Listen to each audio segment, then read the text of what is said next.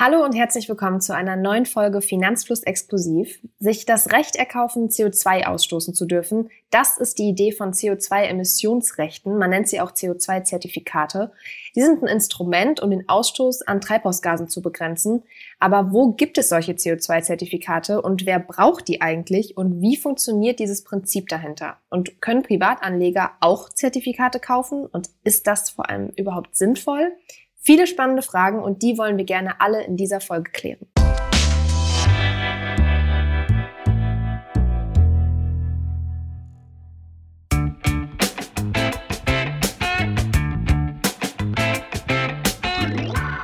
Hallo auch von mir. Wir zeichnen heute aus dem Homeoffice auf, denn das ganze Finanzfluss-Team ist diesen Monat im Homeoffice. Wir ziehen gerade um, deswegen verzeiht uns, wenn die Soundqualität nicht so ist wie immer aber dafür ist das Thema umso spannender. Das Thema der heutigen Folge hast du, Jule, ja quasi aus Ägypten mitgebracht. Du warst im November bei der Weltklimakonferenz und warst da als Journalistin. Erzähl mal, wie das da war. Also es war mega anstrengend, aber natürlich auch mega spannend. Es ging auch wie immer um viel Geld, also Loss and Damage, das haben wahrscheinlich auch viele in den Nachrichten mitbekommen. Ähm, das sind so Ausgleichszahlungen, die Länder des globalen Südens erhalten sollen, weil sie eben so krass durch die Klimakrise betroffen sind. Und die Industrieländer wie Deutschland sollen eben für diese Schäden gerade stehen und dafür Geld zahlen. Und es wurde außerdem beschlossen, dass man sich im kommenden Jahr auf der nächsten Klimakonferenz mal das globale Finanzsystem anschauen will und gegebenenfalls auch reformieren will. Ähm, aber auch so grundsätzlich, es ging ganz viel um Investitionen auf allen Ebenen. Die spielen einfach eine riesige Rolle, äh, um die ja, Klimaziele, nicht nur in Deutschland, sondern natürlich auch global, also diese Erderwärmung auf unter zwei Grad zu begrenzen, ähm, ja zu erreichen. Und der Finanzsektor und eben auch so einige Instrumente können da an einigen Stellen eine wichtige Stellschraube und eben Hebel sein. Ja, zum globalen Finanzsystem könnten wir auch nochmal eine komplette Folge machen. Das äh, ein Thema, bei dem ich am liebsten nachhaken würde, aber es würde jetzt den Rahmen sprengen.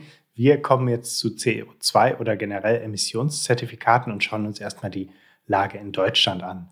Sehr ein spannendes Instrument, die Bepreisung von CO2 durch einen festen Preis oder sogenannte Zertifikate bzw. Emissionsrechte. Es geht also um das Recht, Emissionen ausstoßen zu dürfen. Lange wurden Treibhausgase ja quasi einfach in die Luft geblasen und als eine unbegrenzte Ressource gesehen aber sie sind eben auch der Grund für die Erderwärmung. Diese sogenannten externen Kosten, also Schäden, die das CO2 anrichtet, sollen durch die Bepreisung von CO2 gedeckt werden. Welche Möglichkeiten gibt es da? Also grundsätzlich gibt es drei Möglichkeiten, zumindest so drei populäre, sage ich mal. Die eine Möglichkeit ist eine CO2-Steuer auf alles, was CO2 ausstößt, also ein fester Steuersatz quasi. Eine andere Möglichkeit ist ein fester Preis für CO2-Emissionen, zum Beispiel pro Tonne. Man zahlt dann also direkt bei der Freisetzung einen bestimmten Preis pro Tonne CO2. Und die dritte Möglichkeit, das hast du ja auch gerade schon angesprochen, sind CO2-Zertifikate. Da kauft man sich dann eben das Recht, Emissionen in die Luft pusten zu dürfen. Und bei diesen Zertifikaten wirkt das Prinzip der Verknappung. Also diese Zertifikate werden begrenzt. Diese Obergrenze wird auch CAP genannt. Und sie werden über einen bestimmten Zeitraum immer weniger. Also das Angebot sinkt mit der Zeit. Ist aber die Nachfrage durch zum Beispiel Unternehmen groß, weil die eben diese Zertifikate kaufen müssen, weil sie so viel CO2 in die Luft blasen, dann steigt der Preis von diesen Zertifikaten. Zumindest ist so die Theorie. Das soll dann dazu führen, dass zum Beispiel Unternehmen einen Anreiz haben, auf klimafreundliche Alternativen umzusteigen. Also zum Beispiel den Firmenwagen vom Benziner auf das E-Auto umzustellen. Und ja, natürlich kann man mit diesen Zertifikaten dann am Ende auch handeln, wenn man ein Unternehmen zum Beispiel ist, was sich so krass klimafreundlich umgestellt hat und viel weniger CO2 ausstößt, als ähm, es Zertifikate gekauft hat, dann kann es diese Zertifikate auch an andere Unternehmen zum Beispiel verkaufen.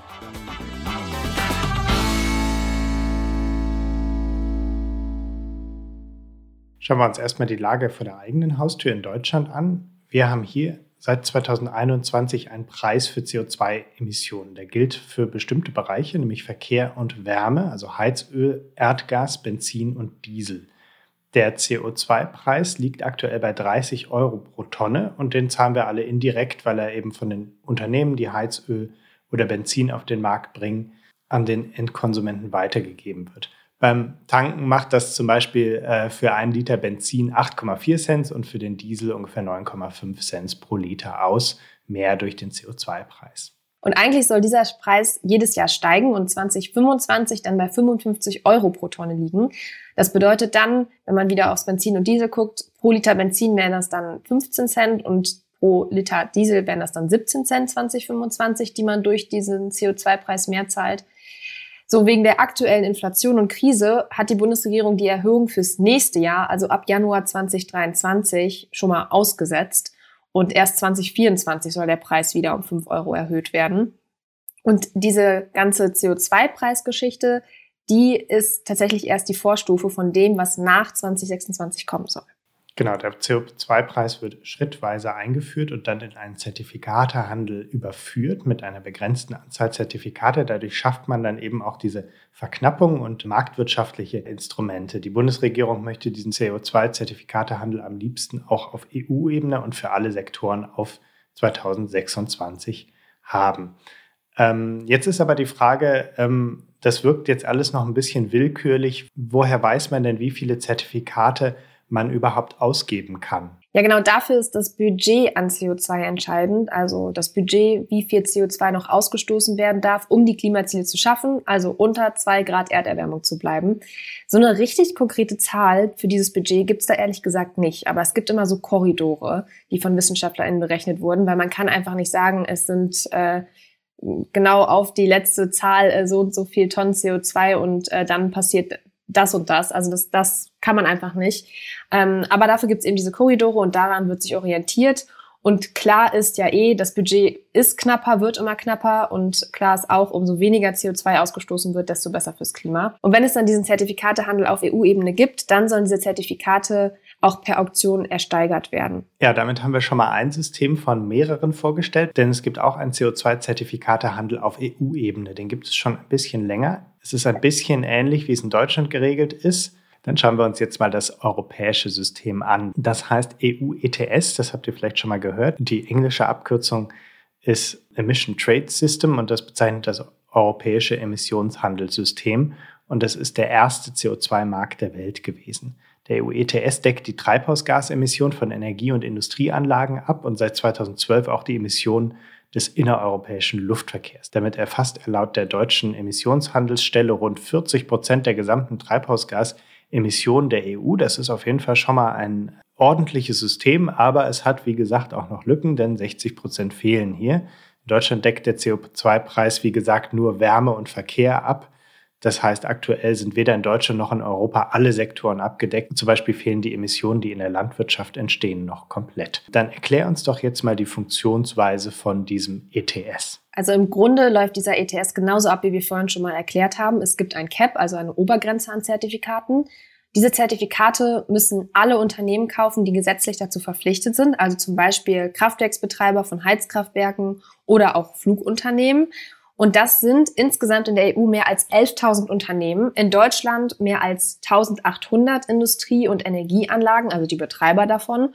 Und rund die Hälfte sind Kraftwerke, die Energie produzieren und die andere Hälfte sind Unternehmen aus der Stahl-, Eisen- und Chemieindustrie oder auch Raffinerien. Und das Spannende ist, ein Teil der Unternehmen bekommt eine begrenzte Anzahl dieser Emissionsberechtigungen, wie man diese Zertifikate auch nennen kann, kostenlos. Und das wird durch so eine Zuteilungsregel festgelegt. Die Unternehmen, die diese kostenlosen Zertifikate erhalten oder bei denen die Zuteilung nicht ausreicht, weil sie noch mehr Zertifikate brauchen, die müssen aber dann regelmäßig bei solchen Aktionen mitmachen und sich diese Zertifikate ersteigern oder sie dann eben von anderen Unternehmen abkaufen. Und das ist dann der Trade, also der Handel mit den Emissionsberechtigungen. Und deshalb spricht man bei diesem ganzen System auch oft von Cap-and-Trade-System. Ja, durch diese Auktion und den Handel zwischen den Unternehmen ergibt sich dann ein Marktpreis für die Zertifikate, der sich durch Angebot und Nachfrage ergibt. Wenn viele Unternehmen diese Emissionsberechtigung brauchen und es langfristig immer weniger davon gibt, dann steigt der Preis und umgekehrt. Die Idee ist aber natürlich, wie vorhin schon gesagt, wenn die Preise höher werden, dann lohnt es sich für Unternehmen, ihre Produktionsprozesse klimafreundlicher zu gestalten und die Treibhausgasemissionen zu reduzieren und entsprechend dann auch Geld da rein zu investieren, denn dafür kriegt man ja dann im Prinzip eine Rendite. Ja, und diese Idee ist tatsächlich auch echt nicht neu. Also du hast es auch gerade schon mal gesagt. Ich habe mal nachgeschaut. Wir befinden uns aktuell schon in der vierten Handelsperiode und die geht von 2021 bis 2030 von diesem EU-ETS. Den ganzen ETS, also dieses Emissionshandelssystem, ähm, gibt es schon seit 2005, aber es wird auch immer wieder kritisiert, weil es viel zu lasch sei. Also besonders kritisiert wird, dass es bisher eben nur diese Bereiche Energie sind und der innereuropäische Flugverkehr, der abgedeckt sind und dass eben einige Zertifikate kostenlos verteilt werden. Also sogar der Europäische Rechnungshof hat das kritisiert und gesagt, dass die mehr als 40 Prozent der verfügbaren Zertifikate, die kostenlos vergeben werden, nicht gezielt vergeben werden. Also das muss man sich mal überlegen, dass da kostenlos Zertifikate ausgegeben werden und man eigentlich noch nicht mal so ein richtiges System dahinter hat und eigentlich gar nicht wirklich zu dieser Idee der, ja, des Wandels beiträgt, dass die, dass die Unternehmen wirklich umsteigen. Und ähm, ja, dass man mit diesem jetzigen System nicht die Klimaziele der EU erreicht, äh, die EU will ja 2050 klimaneutral sein, das hat auch das EU-Parlament bemerkt und will deswegen jetzt diesen CO2-Emissionshandel verschärfen. Diese kostenfreien Gutschriften, die soll es künftig nicht mehr geben. Diese derzeitige Vergabe von kostenlosen Zertifikaten, die soll ab 2027 schrittweise auslaufen und ab 2032 soll es die dann gar nicht mehr geben. Und außerdem soll der Emissionshandel auf den Bereich Gebäude und den Bereich Verkehr und auch auf die Schifffahrt ausgeweitet werden. Also praktisch genau das, was auch die deutsche Bundesregierung will. Die Frage ist ja auch, funktioniert das System, das man sich bisher überlegt hat, auch wenn die Emissionen im Jahr 2021 europaweit um sieben Prozent im Vergleich zum Vorjahr gestiegen sind, sieht es auf die lange Sicht relativ gut aus. Europaweit sind die Emissionen im Zeitraum von 2005 bis 2021 um etwa 36 Prozent gesunken, in Deutschland im gleichen Zeitraum um 31 Prozent. Das sieht ziemlich gut aus und scheint nach einem Erfolgsrezept auszusehen, aber das Tempo hat sich seit 2013 auch verlangsamt, so das Umweltbundesamt. Spannend ist aber auch, sich nochmal anzuschauen, was eigentlich international passiert. Wir haben ja jetzt auf die CO2-Bepreisung in Deutschland geschaut und was in der EU so geht beim Thema CO2-Emissionshandel. Aber schauen wir jetzt nochmal, was weltweit gemacht und auch geplant wird.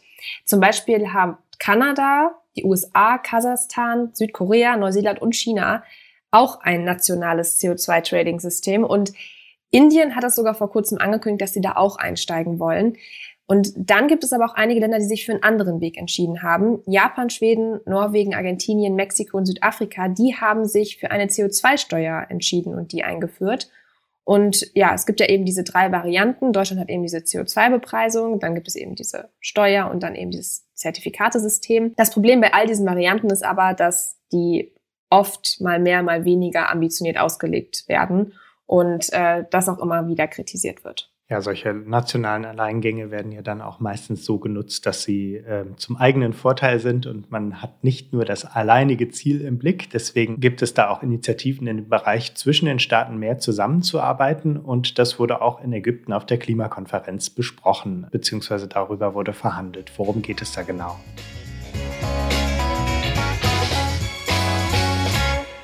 Genau, es ging wieder auch in Ägypten um diesen Artikel 6 des Pariser Klimaabkommens. Da wird jetzt seit 2015 drüber verhandelt. Also seit 2015 äh, gibt es das Pariser Klimaabkommen. Seitdem wird jedes Jahr das weiter ausgearbeitet. Und äh, Artikel 6 war letztes Jahr in Glasgow auch ein großes Thema und in diesem Jahr hat man da immer noch weiter verhandeln müssen. Artikel 6 sagt nämlich, dass Länder freiwillig miteinander kooperieren können, um die Ziele ihrer nationalen ja, Klimaschutzpläne zu erreichen. Da geht es dann eben vor allem um die Emissionsminderung. Also die Länder sollen sich vornehmen, wie sie ihre Emissionen mindern wollen. Und damit sie die erreichen, dass sie wirklich sich, wie jetzt zum Beispiel Deutschland gesagt hat, bis 2030 um 65 Prozent ihre Emissionen senken wollen, dass sie da kooperieren können. Damit ist gemeint, dass Länder ihre Emissionsgutschriften aus der Reduzierung von Emissionen an andere Länder übertragen können. Und diese anderen Länder können sich dann anrechnen. Und diese Emissionsgutschriften meinen eigentlich quasi einfach Negativemissionen. Also Emissionen, die schon in der Luft sind, können durch solche Zertifikate wieder ausgeglichen werden und dann kann man quasi auf dem Papier auf Netto-Null-Emissionen kommen. Das geht zum Beispiel durch Klimaschutzprojekte, die man unterstützt oder zum Beispiel eben dann Aufforstung, natürlich auch ein Klimaschutzprojekt ist, aber eben das CO2 gespeichert wird. Oder dass man eben Unternehmen auch dabei hilft, auf klimafreundlichere ähm, Verfahren umzusteigen oder dass man auch eben anderen Ländern dabei hilft, ihr Energiesystem umzustellen. Und dieses ganze Handeln mit diesen Negativemissionen soll dann zu einem grenzüberschreitenden CO2-Markt ja, ausgearbeitet werden, sage ich mal. Das klingt ja jetzt auch erstmal nicht neu. Wenn ich einen Flug buche, dann habe ich immer die Möglichkeit, meinen CO2-Fußabdruck zu kompensieren. Ist das das Gleiche? Ja, genau. Also diese Negativemissionen kann man eben als Privatperson kaufen wenn man zum Beispiel geflogen ist, kann man aber auch als Unternehmen, wenn man da seine CO2-Bilanz auf Netto Null setzen möchte, aber kann man eben auch als Land kaufen. Und bei Unternehmen und Einzelpersonen, die ihre Emissionen durch Zertifikate kompensieren wollen, spricht man von dem freiwilligen CO2-Markt. In Ägypten auf der Konferenz wurde auch über diese CO2-Märkte verhandelt. Da ging es dann zum Beispiel darum, was Klimaschutz für die verschiedenen Länder bedeutet, damit man dann eben einigermaßen einheitliches Verständnis davon hat, was wirklich ein Klimaschutzprojekt ist und was nicht. Also das kann man sich so ein bisschen vorstellen wie dieses, ja, diese elendige Diskussion über Nachhaltigkeitskriterien, für zum Beispiel ETFs. Ähm, da kennen wir alle das Problem, es gibt irgendwie keine wirklichen einheitlichen Standards und das ist hier genau der Punkt. Man will eben Standards setzen für Klimaschutzprojekte, damit auch wirklich, ja, man das auch vergleichen kann und da keine Intransparenz herrscht. Und wenn das dann alles mal steht, dann sollen Länder wie zum Beispiel Deutschland mit anderen Ländern bilaterale Verträge abschließen können, zum Beispiel mit dem Senegal. Und dann kann, kann man im Senegal Klimaschutzprojekte machen, die Emissionen einsparen und die muss man dann eben zertifizieren lassen und Deutschland kann dann diese Zertifikate dem Senegal abkaufen und sich die anrechnen. Ganz wichtig bei dieser ganzen Sache ist auch ein Punkt, der auch bei den Klimakonferenzen immer wieder verhandelt wurde in den letzten Jahren, ist die Doppelanrechnung. Also man will nicht, dass sich jetzt Deutschland und der Senegal die Negativemissionen anrechnen, sondern dass es wirklich nur ein Land tut, damit dann auch wirklich eben die Emissionen äh, gesenkt werden und nicht plötzlich äh, ja, mehrere Länder sich irgendwelche Negativemissionen anrechnen. Also halten wir mal fest, du hast es gerade schon angesprochen, man kann solche Negativemissionen auch als Unternehmen oder eben für sich selbst kaufen. Genau. Hast du das getan? Ich habe das noch nicht getan, aber ähm, wir kennen, glaube ich, alle jemanden, der das schon mal getan hat. Also Christian Lindner ist jemand, der das ähm, häufiger schon erzählt hat, dass er CO2-neutral ist, weil er eben solche, äh, ja, solche Zertifikate kauft. Ich habe mir aber auch mal angeschaut, was mein CO2-Fußabdruck eigentlich ist. Also der liegt in diesem Jahr bei so rund neun Tonnen. Damit liege ich so ziemlich im deutschen Durchschnitt. Der liegt nämlich laut dem Umweltbundesamt bei 8,8 Tonnen. Das hängt natürlich auch immer so ein bisschen vom Rechner ab, den man benutzt und welche Fragen man da gestellt bekommt. Und ich habe jetzt mal ähm, ja, nachgeschaut. Ich könnte jetzt diese Zahl einfach bei einem Kompensationsanbieter eingeben und meinen CO2-Abdruck dann quasi komplett kompensieren lassen. Aber die Kritik daran ist eben auch, man kauft sich damit einfach ein gutes Gewissen, weil das CO2 ja eben schon in der Luft ist. Und das stimmt ja auch. Und auch wenn schon einige Bereiche im Leben durch den deutschen CO2-Preis gedeckt sind oder eben diesen EU-ETS und auch in der Luftfahrt gibt es ein äh, CO2-Programm zur Kompensation und Minderung, das sich Corsia nennt.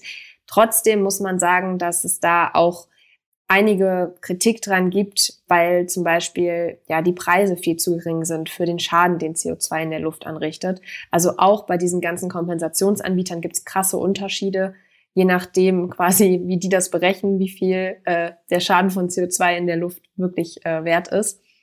Und ja, viele sagen eben, diese Preise müssten höher sein. Also das Umweltbundesamt hat im letzten Jahr, also für 2021, den Schaden äh, berechnet, den Treibhausgase in der Atmosphäre anrichten und hat diesen Schaden auf 201 Euro pro Tonne CO2 geschätzt.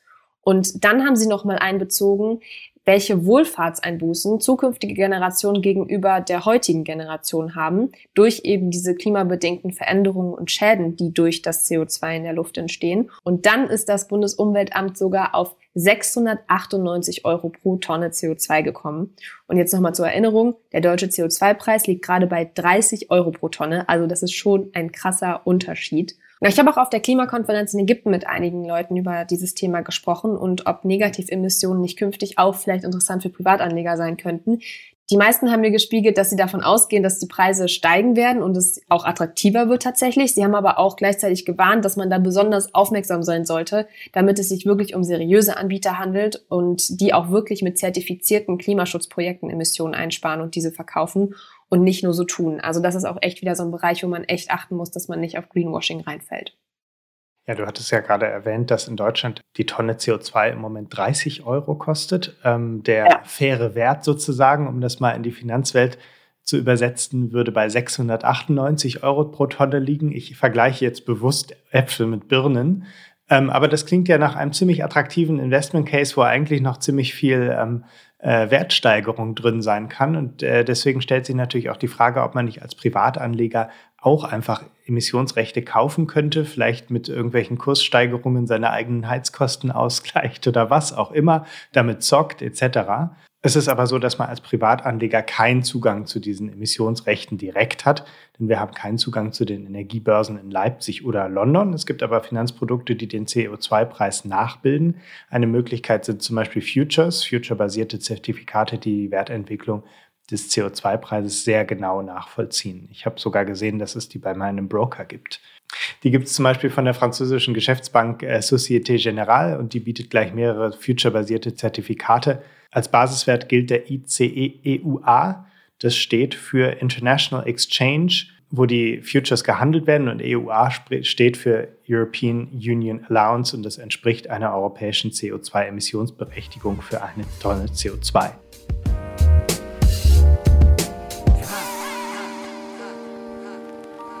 Man kann mit diesen Zertifikaten handeln oder zocken. Man muss sich dabei natürlich bewusst sein, Einlagen in Zertifikaten sind nicht als Sondervermögen geschützt und unterliegen auch nicht der gesetzlichen Einlagensicherung. Man bewegt sich hier natürlich auch auf einem Markt, der sehr streng, ich will nicht sagen reguliert ist, aber politisch beeinflusst wird. Das heißt, es kann auch sein, dass äh, durch eine Entscheidung solche Zertifikate auch auf einmal wertlos werden, weil sie beispielsweise durch ein anderes System ersetzt oder in ein anderes System überführt werden. Von daher ist es ein sehr spekulatives Investment, aber entsprechend äh, erhoffen sich manche natürlich auch eine Rendite. Und das Interessante hierbei ist, zocken und den Preis hochtreiben bewirkt in diesem Fall sogar in Anführungsstrichen etwas Gutes. Kann man auf jeden Fall so sagen, in Anführungsstrichen würde ich sagen. Ja, würdest du dir solche CO2-Emissionsrechte kaufen, Markus? Also Negativemissionen oder eher Emissionsrechte zocken? Wofür würdest du dich entscheiden? Also ich persönlich finde das Thema mit den Emissionsrechten sehr interessant. Die Negativemissionen wirken mir so ein bisschen, wie du das auch schon gesagt hast, nach Ablasshandel. Ich finde, das ist eine gute Idee, wenn man diese Rechte verknappt. Das heißt ja nicht, dass es dann verboten ist. Wer CO2 emittieren muss, weil er nicht anders kann, der tut das dann eben, aber dann hat es auch einen entsprechenden Preis. Ähm, ich persönlich würde allerdings an dem Handel nicht teilnehmen, weil ich der Meinung bin, es ist schwierig, solche Sachen auf Privatpersonen abzuwälzen. Ich finde es besser, wenn man da in der Nahrungskette sozusagen eine Stufe höher ansetzt und äh, beispielsweise ein Nahrungsmittelhersteller in der Lage sein muss, ähm, möglichst CO2-neutral oder CO2-arm zu produzieren. Dadurch kann er dann billiger produzieren. Dadurch kann ich diese Nahrungsmittel dann wieder ein bisschen günstiger einkaufen. Dann entscheide ich, als Verbraucher am Ende über den Preis. Wie siehst du das? Ähm, hältst du das für ein richtiges Mittel oder sollte man eher CO2 besteuern oder verbieten oder ähm, eben auf Negativemissionen setzen? Also ich glaube, ich bin da ganz bei dir. Also ich finde, glaube ich schon, dass diese CO2-Zertifikate ein gutes Mittel sind, aber eben der Preis aktuell noch viel zu niedrig ist. Und da bin ich, glaube ich, auch eher bei dir, dass ich sage, ich glaube, es ist nicht an uns Privatpersonen, diesen Preis in die Höhe zu zu treiben ähm, und zu, ja, auch wenn man Bock am Zocken hat, glaube ich, wenn man wirklich möchte, dass da auch wirklich sich was verändert, glaube ich, sollten nicht wir das tun, sondern da muss einfach der Preis grundsätzlich angezogen werden und das ist dann eher auch Aufgabe der Politik und da muss ich noch einfach sagen, man weiß nicht, was die Politik macht, wie die diesen ganzen Markt beeinflussen und da wäre mir auch persönlich einfach das Risiko viel zu hoch, weil man einfach nicht einschätzen kann, wie sich die Preise entwickeln und welche Faktoren da alles drauf einwirken. Also ich glaube, das ist wirklich so ein bisschen so, ein, so eine Wundertüte. Und äh, das wäre nichts für mich. Und jetzt nochmal mit Blick auf diese Negativemissionen, das kann ich mir schon eher vorstellen. Ich habe auch schon mal Flüge kompensiert. Ich weiß natürlich auch, dass es irgendwie auch ein bisschen Quatsch ist, weil das CO2 schon in der Luft ist. Und natürlich finde ich es auch ein bisschen Quatsch, alles zu kompensieren und nicht wirklich CO2 einzusparen. Also ich denke, das ist eigentlich dann schon der bessere Weg, mal zu überlegen, wo man selber vielleicht so ein bisschen was einsparen könnte. Ähm, ja, aber die großen Hebel, da können wir, glaube ich, als Privatperson sowieso nicht viel dran ändern. Ja, das war's für diese Folge. Ein super spannendes Thema und ich kann mir gut vorstellen, dass wir das immer wieder mal, wenn es da etwas Neues gibt, nochmal ähm, intensivieren. Wir können gerne auch nochmal, Jule, über das Thema ähm, globaler Finanzmarkt äh, diskutieren. Äh, da gibt es viele interessante Ansätze, wie man den nicht nur klimaverträglicher machen kann, aber auch generell anders gestalten kann. Aber vorerst danke fürs Zuhören. Wenn ihr Anregungen habt, dann könnt ihr uns gerne schreiben oder auf unserer Webseite unter Podcast einfach drunter kommentieren. Das lesen und beantworten wir immer gerne. Ja, danke für die Recherche, Jule. Danke, dass du die äh, Klimakonferenz für uns besucht hast und äh, bis bald. Ja, auch von mir. Danke fürs Zuhören. Und wir verlinken euch noch alle wichtigen Quellen und den Finanzflussbeitrag über CO2-Zertifikate nochmal in den Show Notes. Und ich freue mich natürlich sehr, wenn wir auch nochmal über die Reform des globalen Finanzsystems sprechen in einer Podcast-Folge. Es klingt sehr groß, aber ich glaube, das kriegen wir hin. Bis bald. schaffen wir. Bis bald.